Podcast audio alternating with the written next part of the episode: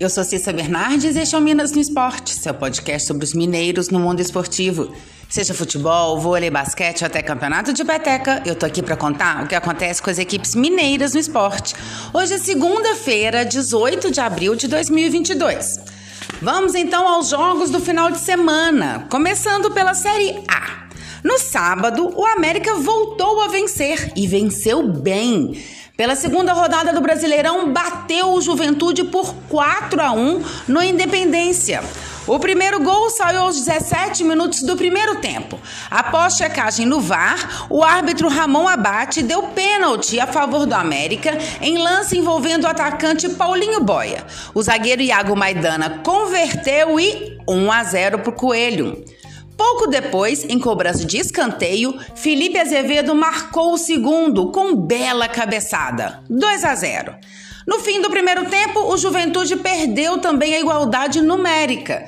Paulinho Mocelin levou o vermelho após falta dura em Zé Ricardo. Na segunda etapa, aos 19 minutos, mais um gol do América. Em belo cruzamento de Everaldo, Iago Maidana, outra vez, subiu no terceiro andar e cabeceou para o fundo das redes. O defensor, no entanto, se machucou no lance e deu lugar a Herman Conte, mas anotou aí 3 a 0 para o América. Aos 38 minutos, o único vacilo da defesa do Coelho resultou em gol do Juventude. Rômulo subiu livre na área após belo cruzamento de Busanello e cabeceou para o fundo das redes de Jailson, 3 a 1. Ainda houve tempo para que Pedrinho, com finalização primorosa de fora da área, sacramentasse o placar 4 a 1 para o América e os primeiros três pontos do Coelho no Brasileirão. O América de Wagner Mancini jogou com Jailson, Patrick, depois Raul Cáceres, Éder, Iago Maidana, depois Herman Conte e João Paulo. Lucas Cal, Juninho e Alê, depois Henrique Almeida. Everaldo, depois Índio Ramírez, Felipe Azevedo e Paulinho Boia, depois Pedrinho. O Juventude de Eduardo Batista jogou com César, Rodrigo Soares, depois Rômulo, Paulo Miranda, Rafael Foster e Bussanello, Yuri, Jadson e Chico Kim, depois Edinho, Capixaba, depois Guilherme Parede, Paulinho Mocelin e Ricardo Bueno, depois Pita. Ontem, o Atlético venceu o Atlético Paranaense por 1 a 0, jogando na Arena da Baixada, em Curitiba. E o único gol do jogo foi um golaço. Aos 3 minutos do segundo tempo, Ademir cruzou. A bola desviou na marcação e caiu nos pés de Zaracho. Livre, chutou cruzado no ângulo de Bento. Marcou um golaço, uma pintura. 1 a 0 para o Galo. Essa é a segunda vitória do Atlético em dois jogos no Brasileirão. O Galo volta a campo pelo Brasileirão no próximo sábado, às 21 horas, quando recebe o Coritiba. Antes, o time joga pela Copa do Brasil contra o Brasiliense, quarta-feira, no Mineirão. O Atlético Paranaense perdão, o Atlético Paranaense, do técnico Fábio Carilli, jogou com Bento, Orejuela, depois Vitor Roque, Matheus Felipe, Pedro Henrique e Abner, Brian Garcia, depois Coelho, Hugo Moura e Terans, depois Marlos, Canóbio, Vitinho, depois Léo Cittadini e Marcelo Cirino, depois Pablo.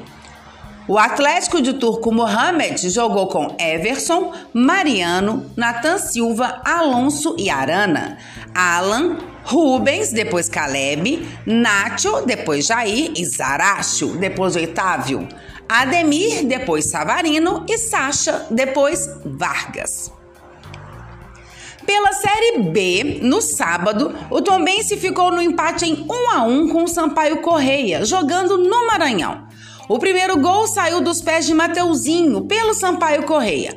O lateral mandou uma bomba do meio da rua sem chances para o Rafael Santos defender. O Carcará demorou a responder, mas conseguiu igualar o placar aos 37 minutos. Everton aproveitou um belo cruzamento de Manuel e de chapa mandou forte para o gol de Luiz Daniel. 1 a 1 no marcador. O Tombense volta a campo na quarta-feira pela Copa do Brasil contra o Ceará. A partida será às 21h30 no Soares de Azevedo, em Muriaé. O Sampaio Correia, do técnico Léo Condé, jogou com Luiz Daniel, Mateuzinho, depois Maurício, Joécio, Nilson Júnior e Lucas Hipólito. André Luiz, depois Rafael Vila, Ferreira e Renatinho, depois Soares. Pimentinha, Heron, depois Rafael Costa e Wesley Piontec, depois Gabriel Poveda. O tombense de Emerson Maria jogou com Rafael Santos, David, Jordan, depois Moisés, Roger Carvalho e Manuel. Zé Ricardo, depois Gustavo Casonati, Joseph e Igor Henrique, depois Jean Lucas, Everton Galdino, depois Gabriel Henrique, Ciel e Keké, depois Reginaldo. Série D. Ontem foi aí a estreia dos times mineiros na Série D. A Caldense empatou em 0 a 0 com a Inter de Limeira no Ronaldão, em Poços de Caldas.